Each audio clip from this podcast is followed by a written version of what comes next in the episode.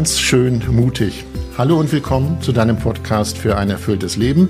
Mein Name ist Andreas Bohrmann und alle 14 Tage bin ich verabredet mit Melanie Wolfers. Sie ist Philosophin, Theologin, Bestsellerautorin verschiedener Bücher und lebt in Wien. Schön, dass ihr wieder da seid. An dieser Stelle vielen Dank für eure Zuschriften, für eure Anteilnahme. Das freut uns immer, wenn wir von euch hören. In unserer vergangenen Episode sprachen wir ja über das Thema Spiritualität. Und ich verrate euch ein Geheimnis. Melanie und ich hatten nach dieser Aufnahme, nach der Aufnahme dieser Episode das Gefühl, zum Thema Spiritualität ist lange noch nicht alles gesagt. Und da haben wir beschlossen, wir müssen nochmal über Spiritualität reden. Nicht gesprochen oder nur gestreift haben wir die Frage, ja, wie kommt man denn nun in ein spirituelles Leben? Gibt es Wegweiser hinein in ein spirituelles Leben? Und wenn man so lebt, verändert das die Haltung zum Leben, die Haltung zu unseren anderen Freunden, Mitmenschen, wie auch immer. Darüber wollen wir heute reden und dem wollen wir auf die Spur kommen. Hallo Melanie. Hallo Andreas. Melanie, wir haben letzte Episode über Spiritualität, über das große Wort gesprochen. Mir ging es so nach dieser Episode, dass ich echt äh, sensibilisiert wurde und immer überlegt habe, bin ich jetzt in einer spirituellen Situation? Habe ich, erlebe ich eine? Wie ging es dir? Finde ich ja super spannend, deine ja. Sensibilisierung und deine Frage.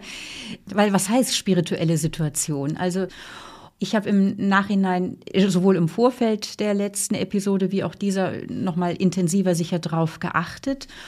Und einerseits merke ich so in meinem Leben, natürlich gibt es in meinem Leben so explizite Zeiten, ähm, wo ich versuche still zu werden, also Zeiten des Gebetes, der Meditation, des Innehaltens.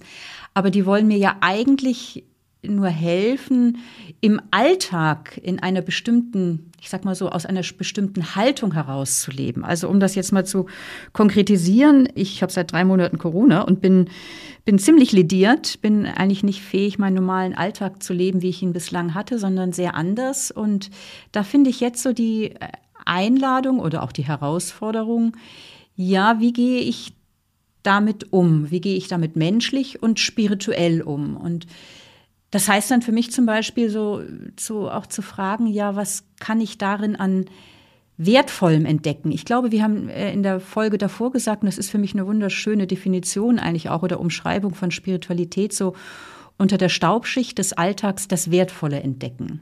Mhm. Und was, mhm. ja, jetzt zu fragen, okay, was kann unter dieser äh, auch schwierigen Situation für mich, wie kann ich darunter auch das Wertvolle entdecken, was in dieser großen Erschöpfung und Schlappheit und dem, dass ich eigentlich nicht mein normales Leben führen kann, was kann darin doch auch an Wertvollem sein? Das ist für mich ein Versuch, mit einer spirituellen Sicht auf die Situation zu schauen. Das wertvolle Entdecken, das klingt so, als müsste man sich das vornehmen. Ich würde gerne noch mal einmal zurück. Gibt es auch Momente, wo du für dich erlebst, jetzt gerate ich in eine spirituelle Situation. Mir ging es nach unserer Episode so, dass ich gedacht habe, diese Weihnachtszeit, diese Vorweihnachtszeit kann eigentlich voller spiritueller Momente sein. Ob ich eine Kerze anzünde, ob ich äh, irgendwo sitze und es läuft Musik. Und ich habe das Gefühl, wir sind im Moment in einer Zeit voller spiritueller Momente, die einen erreichen. Kennst du sowas auch? Also nicht bewusst suchen, sondern dich erreichen spirituelle Momente? Was verstehst du unter spirituellen Momenten, wenn du das sagst? Zum Beispiel, dass ich einen Adventskranz anzünde und äh, die Kerzen leuchten und ich verfalle in eine kurze, ja, kurze Stille und Nachdenklichkeit ist, glaube ich, falsch, aber in eine kurze Stille und in eine kurze Andacht. Oder es schallt irgendwie das. Äh, Musik aus dem Radio, ja, dann kann ich Weihnachtsmusik, dann kann es auch passieren, dass ich in eine kurze Stille gerate, dass es über mich hergekommen ist sozusagen. Hm. Also ich, also mir kommt so verschiedenes, wenn du das sagst. So das eine, so diese Erfahrung von du sagst, es überkommt mich oder ich verfalle in etwas hinein. Mhm. Das ist so eine Erfahrung auch irgendwie von dem, es geschieht etwas mit dir. Du machst genau. es nicht aktiv, sondern dich ergreift etwas. Eine mhm. Andacht, mhm. eine Stille, ein Staunen, äh, ein Friede, äh, ein Innehalten. Und das ist sicher ein Moment, das ich auch kenne, das ich kenne in Zeiten wie eben auch äh, von Stille, von Innehalten, wo das passieren kann, aber längst nicht passieren muss.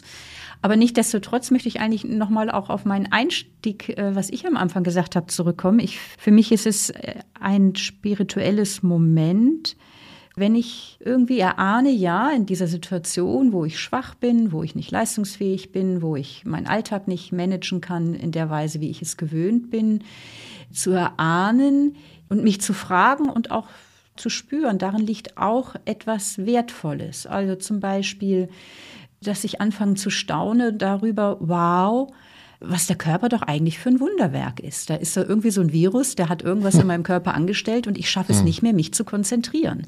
Mhm. Aber was für ein Wunderwerk ist der Körper, dass es mir im Normalfall möglich war und auch wieder möglich werden wird. Oder wenn ich mir vor Augen führe, ja, es gibt viele wohlmeinende Menschen in meinem Umfeld, die mich jetzt unterstützen und sagen, Melanie, schau auf dich und da die Dankbarkeit dafür. Das ist für mich etwas, wo ich Verbundenheit erfahre und das ist ein Element von ja, spiritueller Lebenshaltung.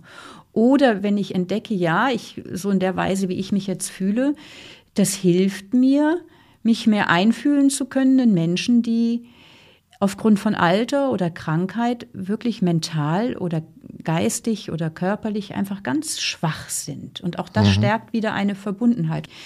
Wenn du mich fragst nach spirituellen ich würde da nicht weniger Momenten sagen, aber ja doch, also das, das ist für mich eine Weise von spiritueller Lebenspraxis, da zu versuchen und zu entdecken und manchmal zu erahnen und zu erfahren.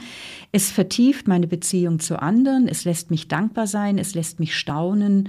Diese Erfahrung mache ich momentan. Und zwar mhm. eben in dem, wo ich erstmal unter dem Schwierigen versuche, das zu entdecken. Und das hat was für mich mit spiritueller Lebenspraxis zu tun. Was ich höre und was mir auffällt, dass du häufig das Wort entdecken benutzt. Mhm. Äh, hast du Instrumente, Entdeckerin zu sein? ja. Also das ist schon auch ein ganz wichtiges Moment, glaube ich, um in ein spirituelles Leben hineinzufinden. So diese Haltung der Aufmerksamkeit und Achtsamkeit einzuüben. Das ist so eines der wichtigen Wegweiser hinein in ein spirituelles Leben. Wach zu sein, ein, ein, äh, in einer wachen Beziehung zu sich und dem Leben zu stehen. Das hat was mit, und nicht gewohnheitsmäßig dahin zu leben. Das hat was damit zu tun, immer wieder auch mich bewusst zu fragen, was spüre ich in dem Moment? Also ich glaube, das ist der Beginn aller Spiritualität und aller Selbstentwicklung, sich immer wieder zu fragen, was spüre ich jetzt? Äh, dies mehrmals am Tag und das versuchen auch so genau wie möglich zu benennen. Also eine Haltung der Achtsamkeit und Aufmerksamkeit einzuüben. Das ist zum Beispiel eine Weise. Und da gibt es dann natürlich auch viele konkrete Werkzeuge. Also äh, mhm. zum Beispiel zu sagen, ich nutze Zeitsplitter. Also was meine mhm. ich mit Zeitsplitter? Es gibt so viele Momente im, im Alltag, die so Übergangsmomente sind. Die kann ich so gewohnheitsmäßig vor mich hinleben oder vielleicht aufs Handy schauen, wenn ich in der U-Bahn sitze oder auf irgendwas warte. Oder ich kann einfach ganz bewusst innehalten und in mich hineinspüren und auf meine Augen und Ohren und ganzen Sinne wach machen und wahrnehmen, was außen um mich herum ist und wahrnehmen, was in mir ist. Also in so mhm. Haltung der, also Zeitsplitter nutzen, um in eine Haltung der begleitenden Aufmerksamkeit hineinzufinden. Also so, so diese kleinen Momente im Alltag. Das ist eine Entdeckerhilfe. Ich nenne einen kleinen Moment, den ich heute Morgen erlebt habe. Es gibt keine Zufälle. Hier lag eine Apothekenzeitschrift und da war das Thema Stille in dieser Apothekenzeitschrift. Das fand ich auch interessant. Und äh, sie sprachen von sogenannte Suche dir eine stille Insel. Also selbst da greift so etwas um sich Wege zu finden, um zu sich zu kommen. Aufgefallen ist mir auch, Melanie, dass du von Dankbarkeit gesprochen hast. Kannst du sagen, wem oder ja, wem du dankbar bist? Ich bin konkret Menschen dankbar. Mhm ja, weil ich einfach auch in vielem sehr beschenkt bin. Also jetzt gerade zum Beispiel auch jetzt in, in der Situation, wo es mir nicht so gut geht, einfach viel, viel Wohlwollen, Unterstützung, Grüße und auch konkrete Hilfe erfahre dann bin ich irgendwie, ich kann mal ganz groß sagen, so dem Leben dankbar. Also wenn ja. ich über das Wunderwerk des Körpers staune oder über das Wunder dessen, was mir sonst alles möglich ist, momentan nicht so möglich ist und ich auch nicht weiß, wie lange es noch geht. Und ich als äh, eine Frau, die im christlichen Glauben beheimatet ist, ja, ich bin dem Leben dankbar, diesem Geheimnis des Lebens. Also ich nenne dieses Geheimnis Gott oder schöpferischer Gott oder ja, ein größeres Ganzes in einer nicht religiösen Sprache formuliert. Ich bin dem Urgrund der Welt und der Wirklichkeit dankbar. Und diesem Urgrund, den spreche ich auch an im Beten oder nenne ich, gebe ich auch den Namen Gott.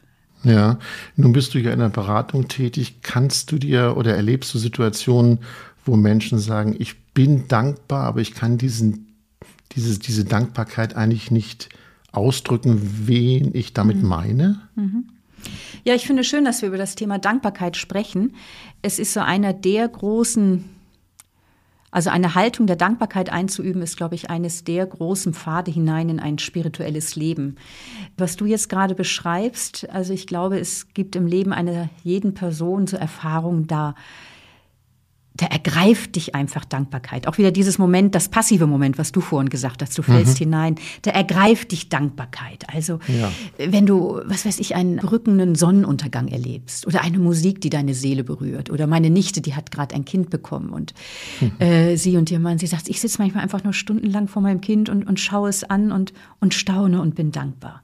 Also so eine ganz tiefe Dankbarkeit, wo einem aufgeht, wow, es gibt irgendwie ja doch noch was Größeres, dem sich diese Welt verdankt. Und diese Erfahrung, die du da gerade nennst, äh, ist ganz, also man kann ja irgendwie, wenn der Sonnenaufgang berückend schön ist, man kann ja dem Sonnenaufgang oder dem blühenden Apfelbaum für seine Schönheit irgendwie ja nicht so wirklich dankbar sein. Der Apfelbaum ist noch nicht der letzte richtige Adressat, hat man irgendwie so den Eindruck. Gell? Mhm. Man ist dankbar für die Schönheit, aber wohin richtet sich meine Dankbarkeit? Und daher beschreiben viele Menschen mhm die Praxis der Dankbarkeit als eine spirituelle Erfahrung. Also, dass sie irgendwie erahnen, dass ihnen aufgeht, irgendwie gibt es noch etwas Größeres, eine tiefere Wirklichkeit, der sich diese Welt verdankt. Also, weil, wie gesagt, ich kann dem Apfelbaum als solches nicht dankbar sein oder der Sonne, dass sie so schön ist. Oder da gibt's noch mal was Tieferes. Und ja. so vertrauen sie irgendwie auf eine höhere positive Kraft, die sie übersteigt oder der diese Wirklichkeit entspringt. Und von daher glaube ich,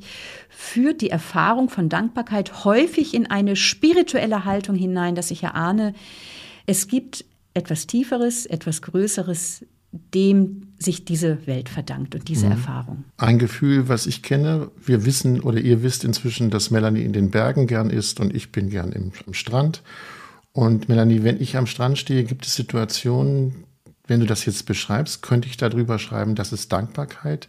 Aber meine Dankbarkeit richtet sich eher dahin, dass ich dankbar bin, dass ich im Moment da so sein kann, mhm. dass ich das da so erlebe. Mhm. Das ist eigentlich meine Dankbarkeit. Sie ist nicht zielgerichtet, sie ist eher so so ja wie so ein Schirm überspannend, weißt du? Mhm. Ich bin jetzt dankbar, dass das jetzt so im Moment ist. Und mhm. dann, es möge nicht aufhören, aber es hört mhm. leider auf. Das ist ein bisschen fatal, ja. Mhm.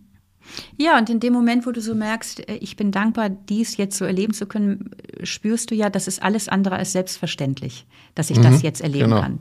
Dass ja. es sich das ereignet und dass ich es erlebe. Mein Dasein ist nicht selbstverständlich. Mhm. Äh, ja, du sagst, es ist nicht ziel, ja, nicht zielgerichtet im Sinne von, ähm, du hast einen konkreten Adressaten, wo du sagst Danke oder so und, und zugleich merkst du, es ist nicht selbstverständlich. Im letzten ist es eine Gnade, ein Geschenk, etwas, was, was dir gegeben ist, dass du dies erleben kannst. Mhm. Ja, und das ist ein großer, überspannender Schirm, hast du gesagt. Finde ich auch ein schönes Bild. Also ich glaube, spirituelle Erfahrungen kann man immer nur auch in Bildern ausdrücken.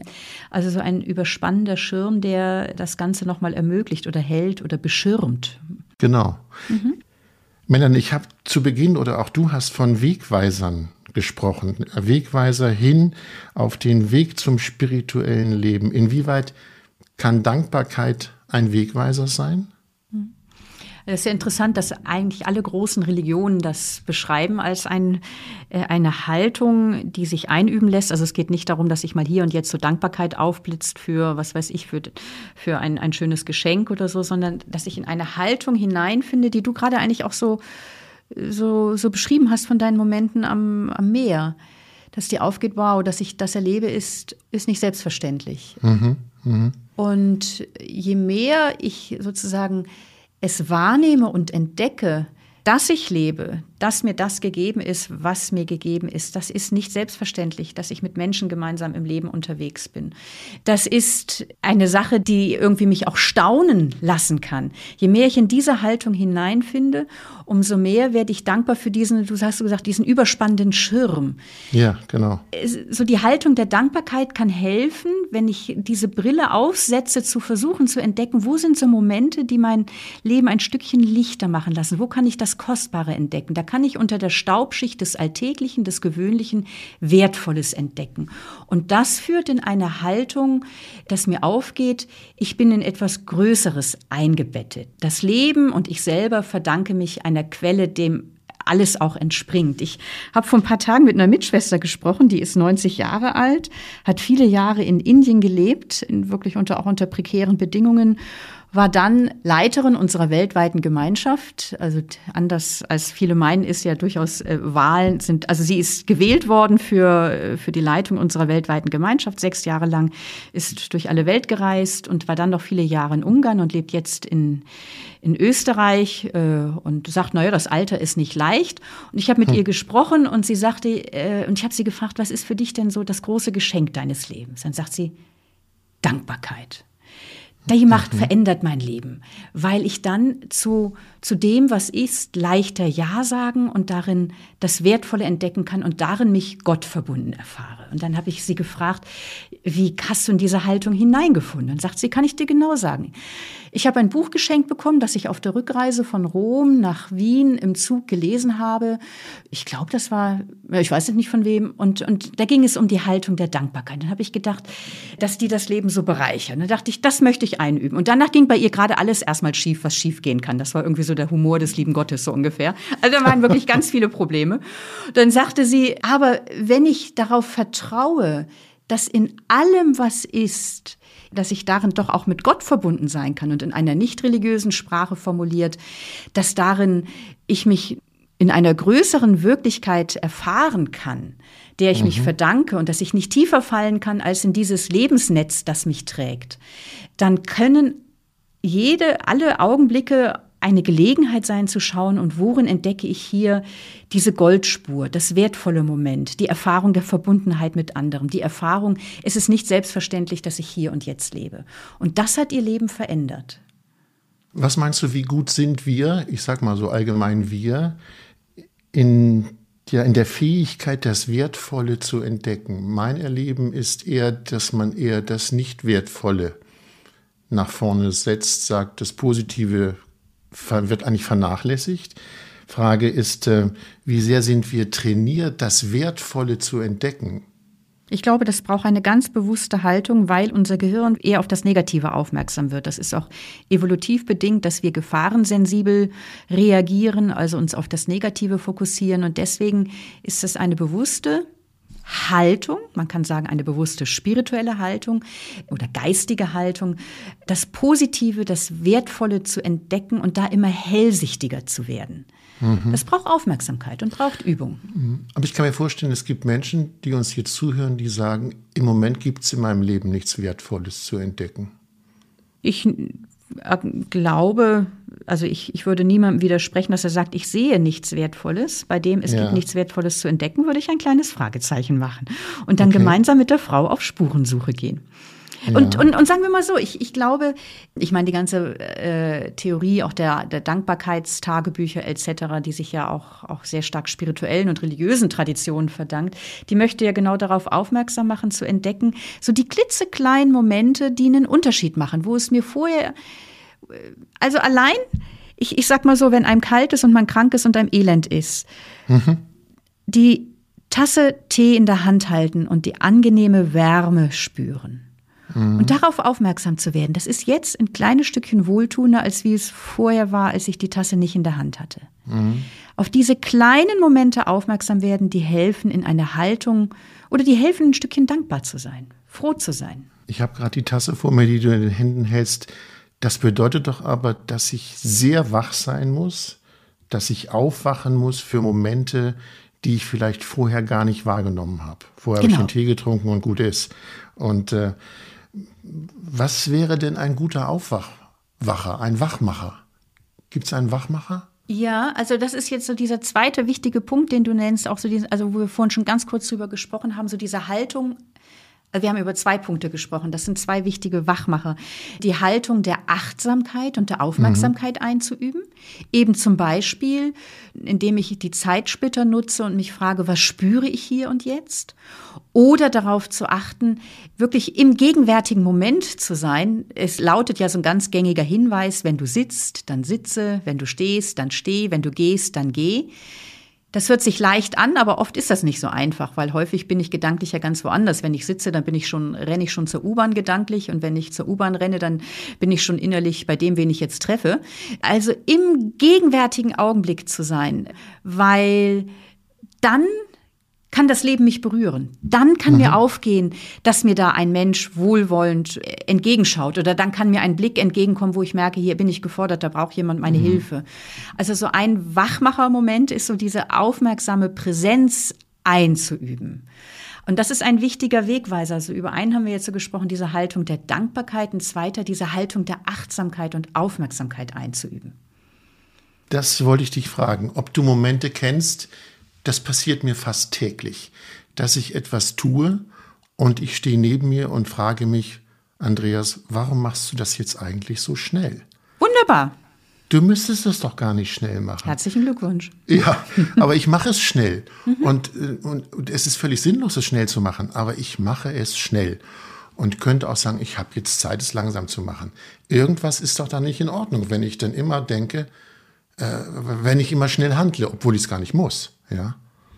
Ja, aber da finde ich, setzt ja gerade auch so die, die, diese wohlwollend wertschätzende Haltung der Achtsamkeit an, dass du da nicht sagst, oh, was ist denn mit, bei mir nicht in Ordnung, was stimmt denn da gerade nicht, mhm. sondern einfach wahrnehmen und erstmal die, ja, du kannst dich freuen, wenn du darüber stolperst, dass du gerade mal wieder in, äh, sagen wir mal so, mit dem Gaspedal nach unten durchs Leben rast. Mein Bild ist immer, ich bin wieder im Hamsterrad. Ja, ich okay. muss nicht im Hamsterrad ja, sein. Ja, ist doch wunderbar, wenn du es feststellst. Also ganz mhm. ehrlich, Andreas, darüber kannst du dich freuen, wenn du aufmerksam bist. Ich bin jetzt mal wieder im Hamsterrad. Und dann ist es hilfreich, sich nicht zu, zu sagen, oh, bist du bescheuert, warum bist du eigentlich wieder im Hamsterrad? Was läuft bei dir eigentlich verkehrt oder wie auch immer, sondern mhm. das wahrnehmen und sagen, ja, okay.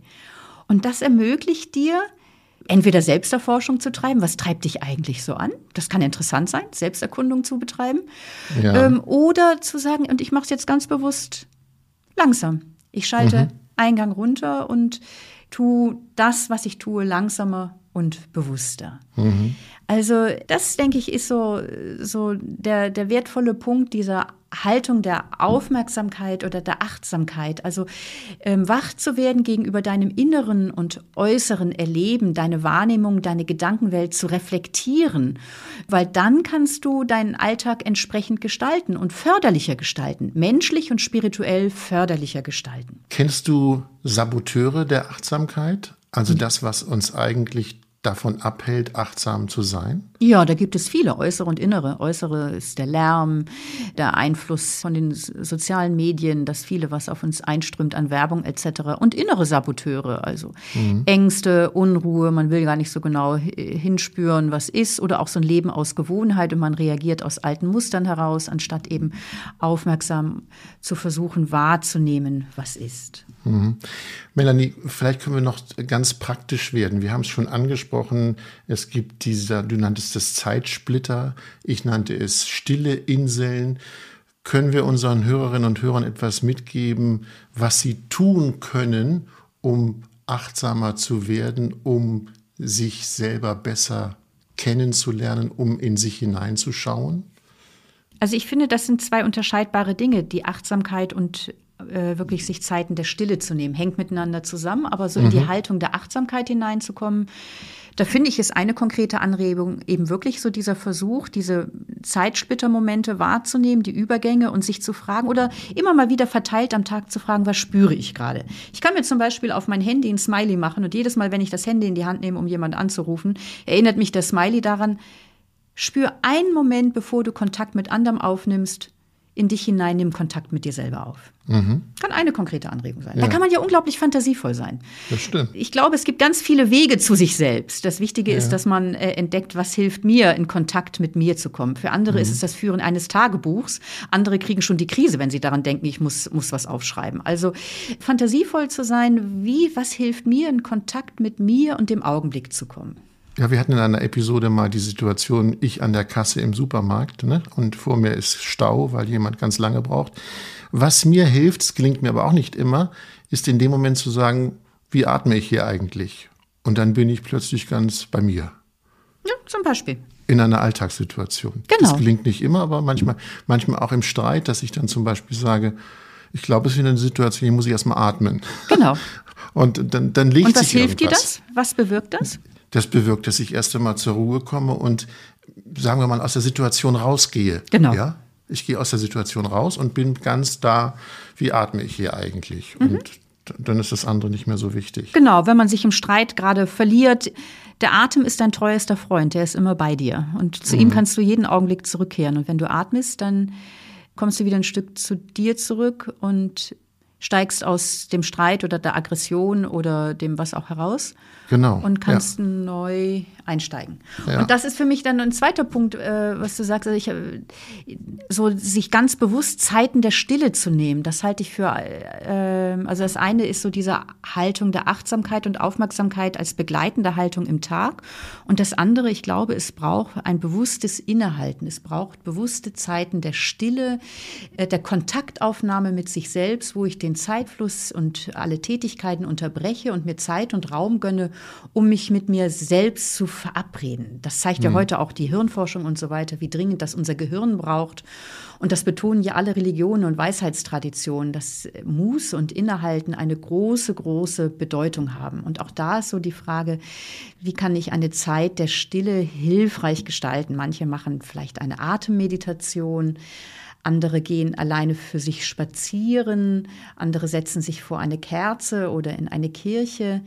Also so in die Stille hineinzugehen, in der ich äh, so, in der vor allen Dingen, das stellt sich ja nicht sofort ein, also sozusagen einen äußeren Raum der Stille aufsuchen oder einen Raum der Stille mir zu schaffen, bis dann möglicherweise auch die inneren Stimmen verstummen. Und dann kann ich bisweilen so erleben, ja, ich kann einfach sein, ohne dass ich jetzt was tun oder machen muss. Es, es will niemand was von mir. Mhm.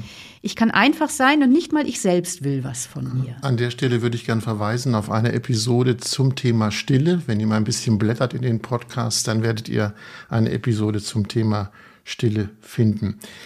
Melanie, vor mir liegt ein Stapel Bücher von Melanie Wolfers.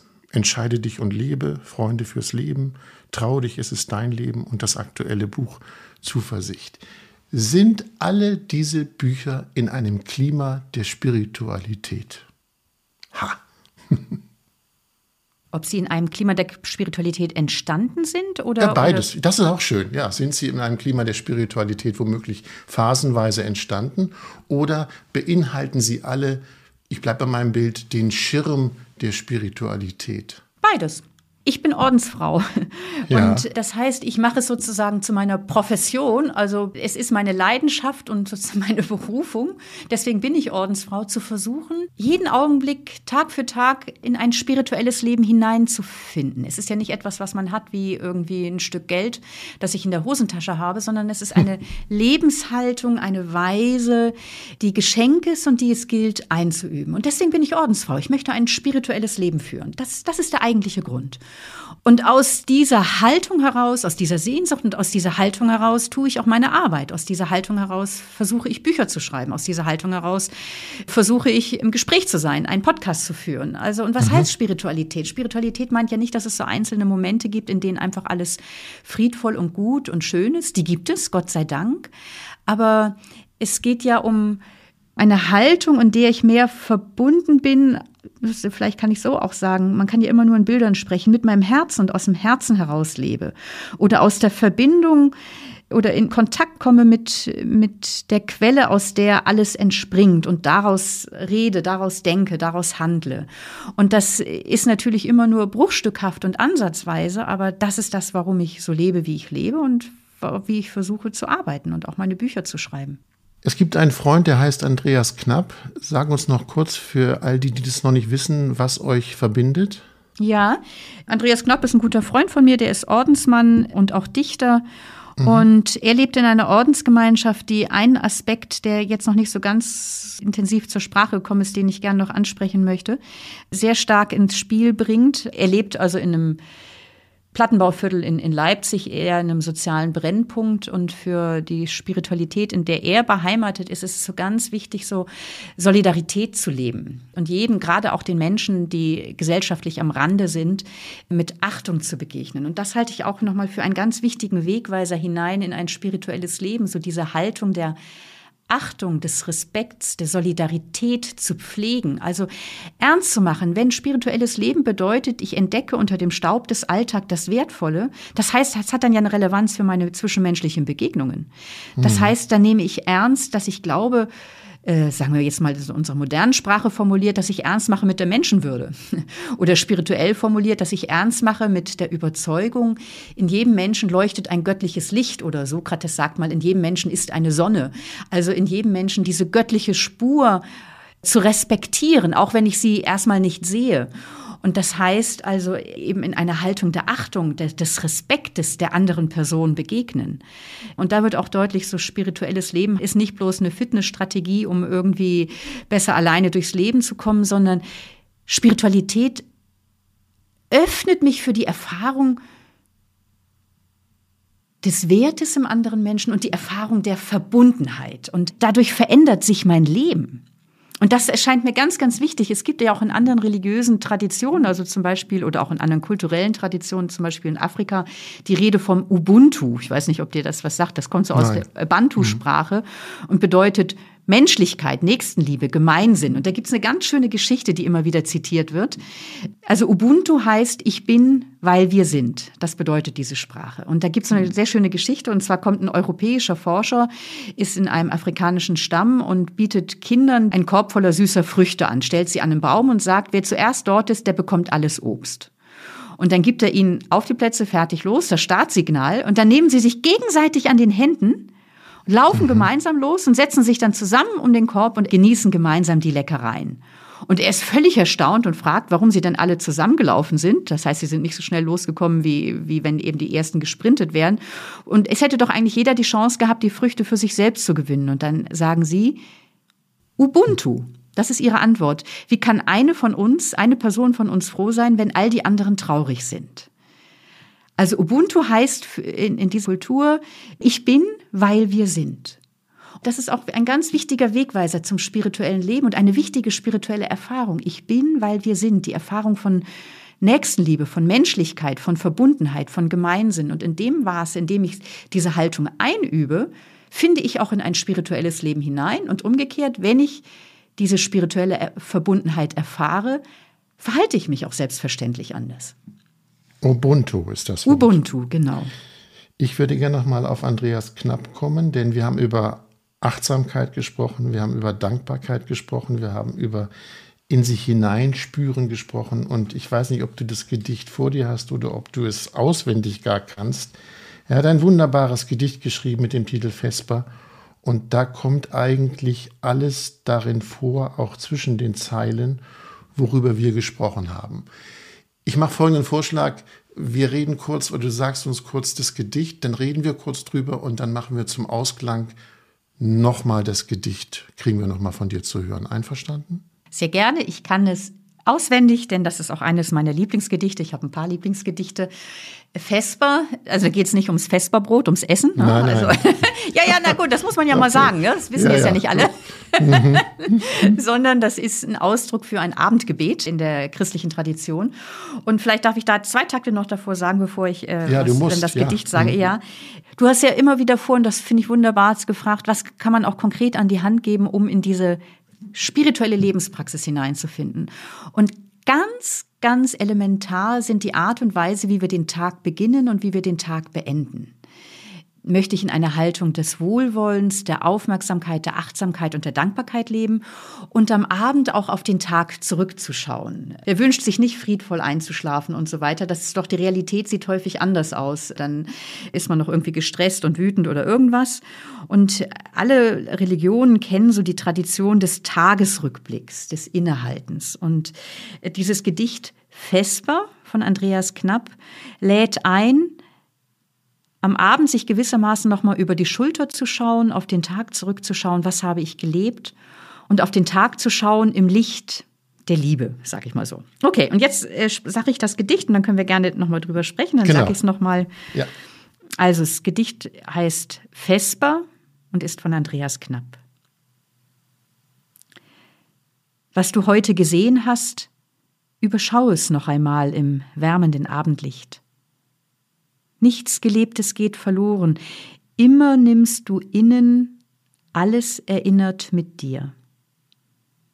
Perfektion und Erfolg mögen dein Tagwerk beenden, doch nur der Dank vollendet alles. Selbst was missglückt ist und zerbrochen, wird im liebevollen Rückblick noch verwandelt und versöhnt. Und in der Abenddämmerung des Sterbens zählt am Ende nur, ob du dein Leben ganz im Licht der Liebe sehen kannst. Wunderbar. Mir sind folgende beide zwei Zeilen hängen geblieben, auch als ich es das erste Mal gelesen habe und habe gedacht, ja, das ist wunderbar, aber man muss sich wirklich auch dazu ein bisschen hinreißen, nämlich was du heute gesehen hast, überschau es noch einmal im wärmenden Abendlicht. Mir geht es manchmal so, dass ich am Abend da sitze und gar nicht mehr weiß, was ich am Vormittag mhm. gemacht habe. Mhm. Man muss sich schon sehr wieder in den Tag zurückholen. Das finde ich, äh, wenn es gelingt, ist es wunderbar. Wie geht ja. es dir? Ja, ich meine, das gehört zu meiner und unserem Lebenskultur als Salvatorianerin, als Ordensfrauen gehört dieser Tagesrückblick ganz selbstverständlich zu unserem Alltag. Und zugleich, und das ist auch schön, wir können da in der Gemeinschaft auch offen drüber sprechen, macht uns mhm dieser Ritus, sag ich mal, immer wieder auch Schwierigkeiten oder Herausforderungen. Dann hat man gar nicht, gar keine Lust auf den Tag zurückzugucken, weil der so doof war oder es ja. einem gerade gar nicht gut geht. Und ich möchte mich dem jetzt gar nicht zuwenden, dass ich mich dem auch nochmal stelle.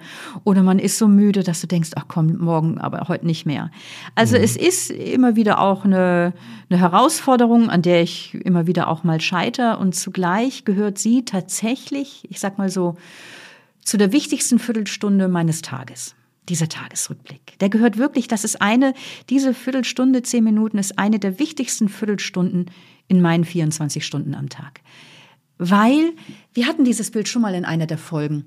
Äh, das ist so ähnlich wie wenn äh, so ein Tag ist sozusagen wie ein, ein Bild, das ich male. Jeden Tag male ich an einem Bild oder, oder mein ganzes Leben ist wie ein Bild, an dem ich male, ein großflächiges Gemälde. Und äh, es ist ganz wichtig, so mit dem Pinsel eben an dieser Leinwand dran zu sein und zu malen und sich hinzugeben dem Augenblick. Aber dann ist es immer wieder auch wichtig, einen Schritt zurückzutreten oder besser noch vier Schritte zurückzutreten, um das Bild, das Ganze in Blick zu nehmen und zu schauen, mhm. Was war, was ist, dankbar zu sein für das, was war oder da, wo heute auch ein dunkler Farbtupfen war, der, der mich belastet oder wo ich Mist gebaut habe oder was mir auf der Seele lastet, weil ich um einen Menschen Sorge habe, das dann auch ganz bewusst anzuschauen und ich atme es dann ganz bewusst auch aus in den offenen, in den offenen Himmel. Ich stelle mich oft ans Fenster ähm, und lasse den Tag innerlich vorüberziehen und was mich belastet, atme ich aus und vertraue es dem großen göttlichen Atem an und wofür ich dankbar bin, da danke ich.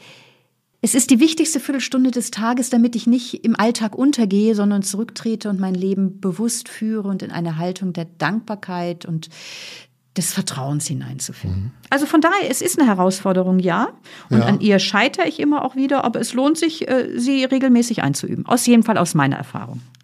Melanie, wir machen es jetzt äh, folgendermaßen. Ich sage dir ein großes Dankeschön für diesen Podcast, für diese Ermutigung, den Weg zu finden in die Spiritualität. Darf ich dich Und, unterbrechen? Du hast gesagt, du ja. hast zwei Dinge, sind dir beim Gedicht aufgefallen. Ja. Ich bin jetzt gespannt auf das zweite.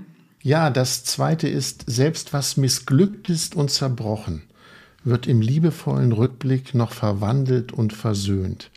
Ja. Ja. Ich atme deshalb so schwer, weil das Missglückte und Zerbrochene häufig missglückt und zerbrochen bleibt. Ja. Ja, und das ist eine große Sehnsucht, die sich in dieser Zeile ausdrückt, mhm. aber auch eine tiefe Wahrheit. Dort, wo ich liebevoll darauf zurückschauen kann, kann es sich verwandeln. Und vielleicht noch mal zum Angang. Also ich will jetzt äh, nicht hier irgendwie als Heldin dastehen oder irgendwas, sondern es drückt sich ja eher eine, eine Sehnsucht aus, als ich gesagt habe, ich habe seit drei Monaten Corona und ja, äh, ich versuche zu fragen, was mich zu fragen oder mich auch fragen zu lassen, gibt es etwas, wofür, wo auch etwas Wertvolles drin aufleuchten kann. Da geht es ja eigentlich darum, eben liebevoll drauf zu schauen. Und wenn ich das, in dem Maße, in dem mir das möglich wird, verwandelt sich die Situation. Mhm. Gelingt das? Ja. ja. Immer wieder, ja. Natürlich ja. nicht immer und das ist auch ein Mühen, aber. Auch wenn du Corona-fiebrig im Bett liegst? Ja, ich bin nicht Corona-fiebrig im Bett, aber ich bin seit drei Monaten unendlich erschöpft, körperlich und ja. mental. Und nach dieser Episode werde ich mich erstmal zwei Stunden hinlegen und schlafen. Mhm. Und das ist dann mein Tagewerk für drei Tage gewesen, unsere Episode. Ja, aber schon. Also so zu entdecken, ja, also, also ich glaube zum Beispiel, dass, dass meine Fähigkeit, mich einzufühlen in Menschen, die einfach nicht können, aufgrund, einfach keine Kraft haben und das Einfachste irgendwie ihnen schon zu viel ist, meine Einfühlsamkeit wächst dadurch, meine Fähigkeit, mhm. mich einfühlen zu können. Und dafür bin ich dankbar. Dafür bin ich dankbar, weil es mich äh, sensibler macht für andere und eine Verbundenheit mit anderen stärkt. Und damit wird, gewinnt diese blöde Situation, die ich wirklich doof finde, und ich hoffe, dass sie auch bald vorbei ist. Und doch kann ich es anders leben. Oder ich kann mich auch, ich kann die Frage mir im Herzen wirklich zu Herzen gehen lassen, ja, wer bist du, Melanie? Wenn du körperlich und geistig kaum zu etwas in der Lage bist. Wer bist du dann? Und das ist doch ein Gewinn. Jetzt habe ich eine Bitte, dass wir das Gedicht nochmal hören von Andreas Knapp. Vorher möchte ich dir aber sagen, Melanie, dir gute Besserung. Erhol dich, hab zwei, wenn es geht, ruhige Tage mit dir und ein großes, großes Dankeschön nach Wien. Ich sage an dieser Stelle Tschüss damit sich jeder auf das Gedicht konzentrieren kann. Und ich gebe eine kleine Handlungsanweisung mit für dieses Gedicht. Legt es mal auf euren Alltag, die Worte. Ihr werdet erstaunt sein, was da alles stattfindet im Kopf. Melanie, du hast das Wort. Tschüss, sage ich nach Wien. Tschüss. Tschüss, Andreas. Und wer das Gedicht lesen will, in den Shownotes sind die Angaben. Vesper von Andreas Knapp. Was du heute gesehen hast, überschau es noch einmal im wärmenden Abendlicht. Nichts Gelebtes geht verloren, immer nimmst du innen alles erinnert mit dir. Perfektion und Erfolg mögen dein Tagwerk beenden, doch nur der Dank vollendet alles. Selbst was missglückt ist und zerbrochen, wird im liebevollen Rückblick noch verwandelt und versöhnt. Und in der Abenddämmerung des Sterbens zählt am Ende nur, ob du dein Leben ganz im Licht der Liebe sehen kannst.